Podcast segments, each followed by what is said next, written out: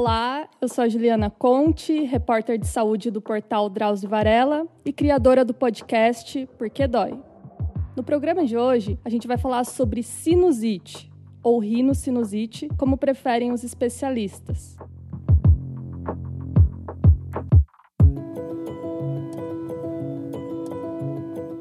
Tempo seco, poluição, alterações anatômicas do nariz, viroses, bactérias, além de doenças associadas, como a asma, costumam ser um prato cheio para a doença, que inflama os seios nasais, aquela região onde ficam as maçãs do rosto, e como consequência, a gente tem dor de cabeça, dor no fundo dos olhos e também congestão nasal.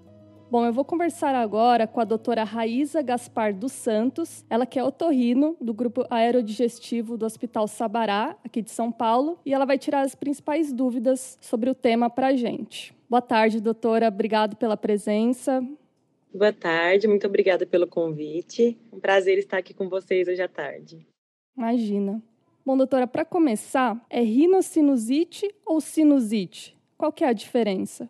Nós especialistas sempre gostamos de falar como rinocinusite. Por quê? Sinusite seria inflamação apenas dos seios da face isoladamente, o que não costuma acontecer. O que geralmente acontece é uma inflamação tanto do nariz, da cavidade nasal, quanto dos seios da face, porque a mucosa que reveste o nariz e os seios da face é a mesma. Então, geralmente é uma doença que, que anda junta. O nariz começa a obstruir, obstrui também os seios da face e evolui para uma rinocinusite.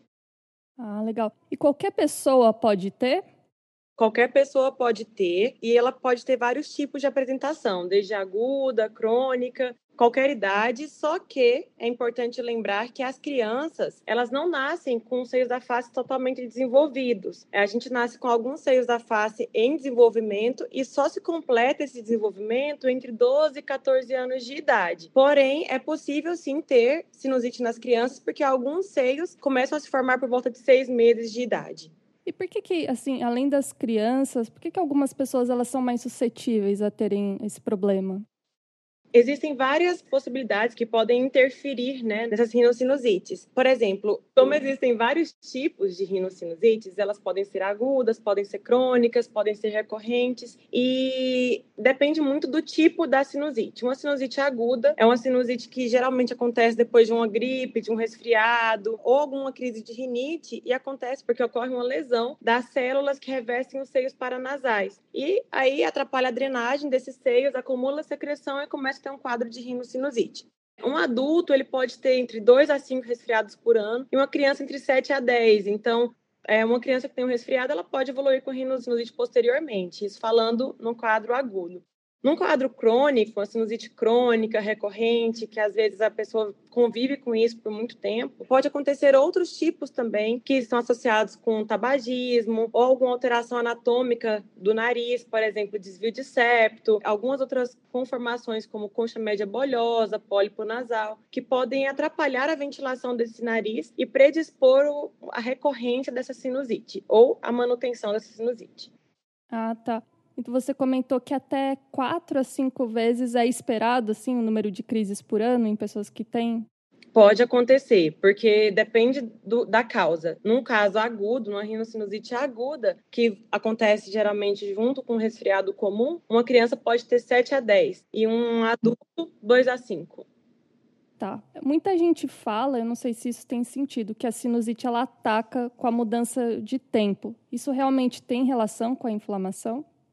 Sim, é, é importante porque, como a rinite alérgica é um dos componentes que podem causar a recorrência da sinusite, pessoas com rinite, quando muda o tempo, ocorre uma inflamação maior ou ressecamento desse nariz, altera a fisiologia nasal e faz com que tenha uma recorrência dos sintomas. Acaba ou reagudizando uma sinusite, ou até mesmo é, as pessoas confundem um pouco os sintomas da rinite com a sinusite e tem sintomas de obstrução nasal, prurido, ou sensação de peso facial e secreção nasal abundante.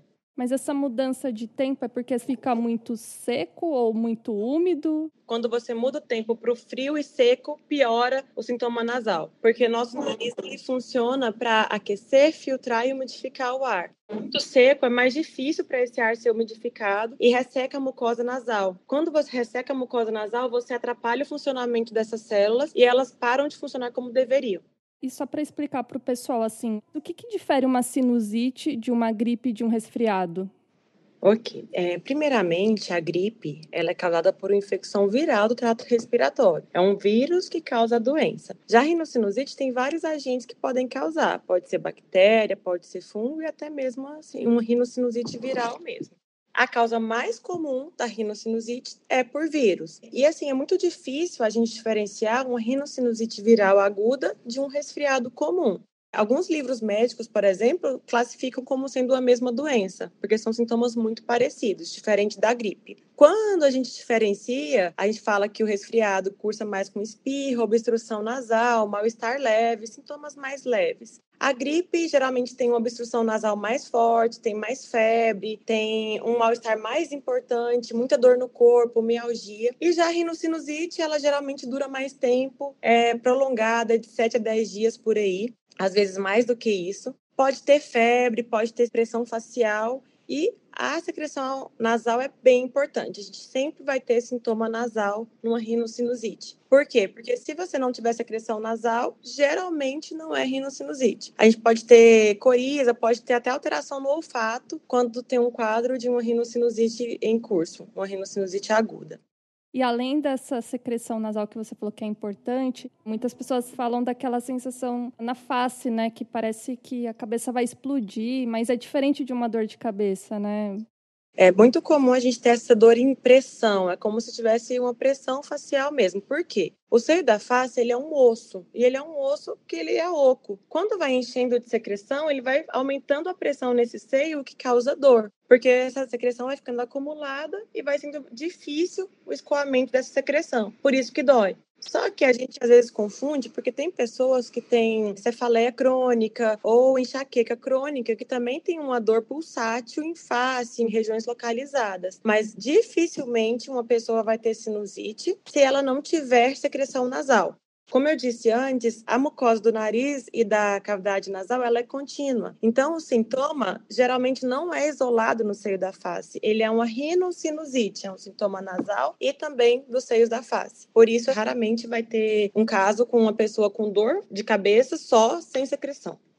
Certo. E essa secreção, ela é aquela esverdeada ou já é amarelada, sei lá? Não necessariamente, depende muito em qual passo está essa pessoa. Por exemplo, um rinocinusite aguda, que está cursando ainda naquela fase do resfriado, que está evoluindo, é uma secreção hialina, uma secreção clara.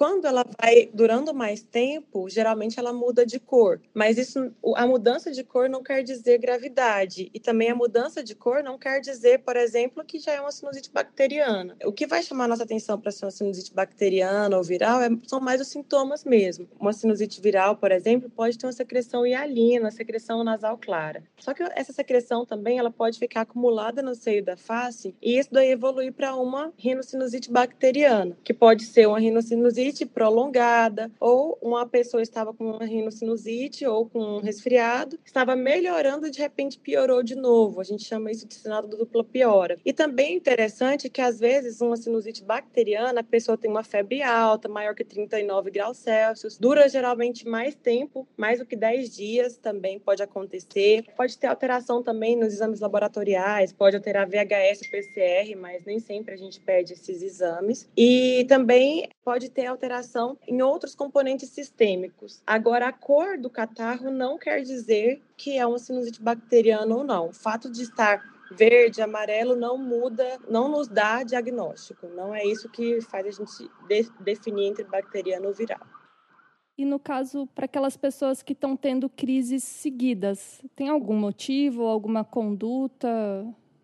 É, é, muito importante que a gente precisa ver esse paciente. Então, a dica é procure um otorrinolaringologista. Por quê? Porque se está tendo sintoma recorrente, existe algo que está fazendo ser recorrente. Ou é uma paciente que tem rinite, que não está sendo tratada, está tendo recorrência nos sintomas nasais, ou é um paciente que tem alguma outra doença nasal, desvio de septo, alteração nas conchas médias, que podem obstruir a ventilação nasal e fazer com que esse paciente tenha sintomas de repetição. Pode ter também, existe a possibilidade da pessoa ter fibrose cística, discinesia ciliar, são duas doenças que podem cursar com rinocinusite de repetição também. Então, o mais importante é, se você tem sintoma recorrente, você precisa buscar um médico otorrinolaringologista para avaliar esse nariz e ver se tem algo que pode ser feito para que você melhore esses sintomas e não tenha essa recorrência. Só para quem não sabe, doutora, qual é a relação entre sinusite e desvio de septo? Como que isso pode interferir? O desvio de septo, ele é uma alteração na formação do nariz. Nós temos no nariz duas fossas nasais e entre elas a gente tem um septo nasal. Esse septo nasal, ele tem um componente ósseo e um componente cartilaginoso. Quando tem algum desvio nessa parte central do nariz, ela vai obstruir mais uma fossa nasal ou a outra. Alguns casos, o desvio é tão importante que tem uma obstrução bilateral. Em uma região, obstrui mais anterior de um lado, e em outra região, obstrui o outro lado. E com essa obstrução, você pode obstruir também os ossos de drenagem dos seios da face, o que vai atrapalhar tanto a ventilação desse seio da face, que seria entrar ar para ajudar nesse funcionamento, como vai atrapalhar na eliminação do muco que esse seio da face produz. O nariz e o seio da face, ele produz muco o tempo inteiro. É natural natural a gente produzir muco. E esse muco ele é produzido e liberado pelo ósseo. O seio da face produz, ele mesmo se limpa no ósseo e manda para trás para a rinofaringe. Se tem um desvio de septo que está obstruindo um pouco a passagem dessa secreção, você vai ter dificuldade nessa drenagem. Vai acumular mais secreção nesse seio da face e tem maior risco de você ter sinusite de repetição. É, porque daí pode acumular bactéria, né? Sei lá, algum vírus entrar e causar um quadro inflamatório, né? Não só facilitar a entrada, mas dificultar a saída. O muco que a gente produz, ele é rico em proteínas, é rico em várias substâncias que são comidas, que são alimentos para bactérias, fungos e vírus. Então, se você tem uma secreção acumulada em um local que não está entrando ar para ajudar, não está ventilando e não está conseguindo drenar, essa secreção acumulada, ela vai facilitar com que bactérias que estão no nariz, a gente respira o ar contaminado o tempo inteiro, elas vão entrando e vão ficando ali, porque ele é quente, é úmido e tem proteína, tem alimento para elas proliferarem. Então faz com que essa pessoa tenha maior recorrência desses quadros nasais. Doutor, e durante uma crise de sinusite, que você falou que nem sempre o uso de antibiótico é indicado, o que, que dá para a pessoa fazer em casa, assim, pelo menos para aliviar os sintomas? O tratamento de uma rinocinusite geralmente gira em torno de tratamento local. Você tem que lavar bem esse nariz. O ideal é que você lave com solução salina, soro fisiológico de 0,9%. A lavagem nasal, né? Que tá todo mundo Exato. falando. Exato a lavagem nasal com alto volume e baixa pressão. Não é para você jogar uma pressão muito forte no nariz. Você tem que lavar esse nariz com leveza e com muito volume para que essa secreção espessa que está acumulada no seio da face vá soltando, vá saindo, vá ficando mais fluida e facilitando mesmo a limpeza dessas regiões. Outro medicamento que a gente também gosta de utilizar são os corticoides tópicos. Por quê? O corticoide ele diminui a inflamação local e ajuda reduzindo o edema. O que, que é isso? O inchaço que vai se formando dentro do nariz. Então você abre mais espaço, ventila mais esse nariz, aera mais esse nariz e permite que essa secreção vá reduzindo gradativamente e também melhora a obstrução nasal também. Uhum. Mas não tem perigo ficar passando aqueles sprayzinhos assim o tempo todo? Existem alguns riscos, mas são riscos controlados e cada dia mais tem no mercado corticoides nasais mais seguros. O maior risco mesmo seria a absorção sistêmica do corticoide. O que, que é isso? O corticoide que você está aplicando no nariz pode ir para o organismo. Porém, existem corticoides nasais que têm mínima absorção sistêmica com mínimo risco sistêmico para essa pessoa. E também outra alteração que pode afetar é pessoas que têm glaucoma. Dependendo do tipo de corticoide nasal, não se é indicado o uso para pessoas com glaucoma. Como eu falei, cada vez mais a gente tem no mercado melhores remédios, melhores drogas que não afetam glaucoma e também outras doenças sistêmicas. Sim. Bom, doutora, acho que para finalizar, acho que a melhor recomendação é para aquelas pessoas que têm esses quadros recorrentes de rinocinusite procurarem um especialista, né? Porque tem gente que fica sofrendo tanto tempo ou só passando aqueles remédios que vendem na farmácia, mas às vezes está cronificando, né, a, a doença. Inclusive, você falou um tema muito importante que eu acho que a gente tem que abordar aqui, que você vai na farmácia, você encontra um monte de vaso constritor nasal, que é vendido assim facilmente, sem prescrição médica, você pode comprar vários de uma vez só. Esses medicamentos não são indicados para o tratamento. Esses medicamentos eles só existem no mercado para dar uma aliviada pontual nos sintomas. Só que qual o problema? A maioria das pessoas que usam vasoconstritores nasais usam cronicamente. Se você usa um vasoconstritor nasal que não é um corticoide nasal, que não é um, um remédio adequado para o seu nariz, você pode predispor aumento da pressão arterial, aumento da frequência cardíaca, doenças cardiovasculares por um remédio nasal que é um remédio que você compra. Parece inofensivo acessível, né? Exatamente. E é muito fácil comprar. Qualquer farmácia que você vai, você encontra e é baixo custo, você compra barato. Deve ter um amigo que anda sempre com um frasquinho no bolso que fica achando o máximo colocar, mas não é o ideal. Não se pode usar esses remédios, ainda mais a longo prazo. Você, inclusive, aumenta o risco de ter uma rinocinusite rebote ou uma doença nasal crônica por conta do uso desse medicamento. Então, não se pode usar, tem que tomar bastante cuidado com isso. E eu queria deixar também aqui é, alguns recados em relação a isso. É, como eu falei antes, dor de cabeça localizada sem sintoma nasal geralmente não é sinusite. É muito importante a gente focar nisso porque muita gente vai no nosso consultório com uma enxaqueca crônica e acha que é sinusite porque tem uma dor impressão em algum local específico da cabeça e nem sempre é, tá? Tem que ter a secreção. É, geralmente tem secreção. E também que pessoas com rinite, se forem bem tratadas, não vão ter sinusite crônica. Então, às vezes, o quadro é muito mais simples do que você acha. Às vezes, tem uma rinite que muda clima, tem contato com poeira, com outra coisa, você tem sintomas. E não necessariamente é uma sinusite crônica, pode ser uma rinite que não está sendo tratada corretamente. Perfeito, doutora. Mais uma vez, muito obrigada. E eu espero que essa entrevista ajude aí as milhares de pessoas que sofrem, né, com a sinusite e estão tentando ter uma rotina assim com menos crises. Sim, Imagino, eu que agradeço o convite e é um prazer estar aqui com vocês, como eu já falei antes, e sempre que vocês precisarem, e se alguém tiver alguma dúvida, alguma pergunta, pode entrar em contato que a gente responde. Perfeito. Agora só um recadinho rápido para quem chegou até aqui. Todo mês a gente posta nas principais plataformas de streamings episódios inéditos do Porquê Dói. Então, se você tiver alguma sugestão de tema, é só comentar nas redes sociais do portal Drauzio Varela, tá bom? Muito obrigada e até a próxima.